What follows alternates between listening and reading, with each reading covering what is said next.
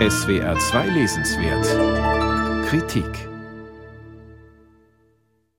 Wer geruhsame Stunden oder Erheiterung sucht, dem sei von Angel Santiestebans 13 Stories aus Kuba abgeraten, denn sein Band mit dem Titel Stadt aus Sand ist harter Tobak. Vor allem, was der kubanische Schriftsteller von Verhaftungen und Gefängnissen in seinem Land erzählt, geht an die Nieren. Die Geschichte Trautes Heim etwa wiegt die Neuen unter den Gefangenen zunächst ebenso in Sicherheit wie die Leserschaft. Da wird Häftlingen Seife und warmes Wasser zum Duschen zugestanden und es gibt sogar Medikamente gegen Krätze oder Epilepsie. Das Gefängnis wird auf Hochglanz poliert. Und die Schwerkranken und Körperbehinderten bringt man in eine Klinik. Heißt es. Während dann die internationale Presse durch die Haftanstalt spaziert, gibt es sogar gutes Essen im Überfluss. Doch wer schon länger einsitzt, wird misstrauisch. Zu Recht, denn der vermeintliche Transport der besonders Schwachen in eine Klinik stellt sich als unvorstellbarer Horrortrip heraus. Autor Angel Santiesteban hat selbst im Gefängnis gesessen. Er weiß also, wovon er schreibt. Es ist ja bekannt, wie gnadenlos das sozialistische Regime mit all denen umgeht, die es als Verbrecher einstuft. Deshalb kann man davon ausgehen, dass er nicht übertreibt. Das Gleiche gilt für die Geschichten, in denen Santiesteban sich mit willkürlichen Verhaftungen von Demonstranten, mit Folter auf Polizeistationen oder mit Sippenhaft auseinandersetzt. Der heute 56-jährige Schriftsteller war bis 2001 vom Regime wohl gelitten. Als er jedoch aufhörte, sich der Selbstzensur zu unterwerfen, folgte 2007 zunächst ein bis heute geltendes Publikationsverbot, 2012 dann eine fast dreijährige Gefängnisstrafe. Die vorliegende deutsche Übersetzung von Stadt aus Sand ist die erste Veröffentlichung des Erzählbandes überhaupt. Santiestebans Sprache ist meist genauso rau und schnörkellos wie die Inhalte, die sie transportiert.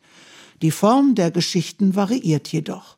Mal nutzt der Autor das Wir, um aus Sicht einer kleinen Gruppe zu schreiben, aus deren Mitte ein Freund plötzlich verschwindet.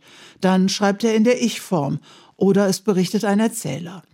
Gelegentlich unternimmt Santiesteban Ausflüge ins Fantastische, so mit dem Märchen Der Blick in den Dunst.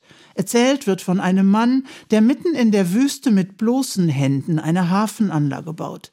Ihn treibt die absurde Hoffnung, dass es dort irgendwann einmal Wasser geben wird so wie der eine oder andere Kubaner immer noch für den Sozialismus eintritt, in der Hoffnung, das Regime werde irgendwann doch noch für Gerechtigkeit und Wohlstand sorgen, könnte man interpretieren. Die bitterböse Satire, der bedeutendste Popel der Geschichte, ist Santiestebans Abrechnung mit dem Opportunismus im Staatsapparat. Es geht darin um einen Bürokraten, der keiner sinnvollen Arbeit nachgeht und durch Katzbuckeln versucht, Karriere zu machen wobei er sich überall mit seiner Nähe zum Staatschef brüstet. Der Zufall will es, dass ein Fotograf des Regimes unseren Bürokraten dabei ablichtet, wie er, schräg hinter dem Staatschef stehend, in der Nase bohrt. Seine Bemühungen, diese Fotografie zu vernichten, bleiben erfolglos, vielmehr vernichten sie ihn. Wer sich mit Kuba befasst, ist von dem, was Angel Santiesteban über Alltag und Repression auf der Karibikinsel berichtet, nicht überrascht.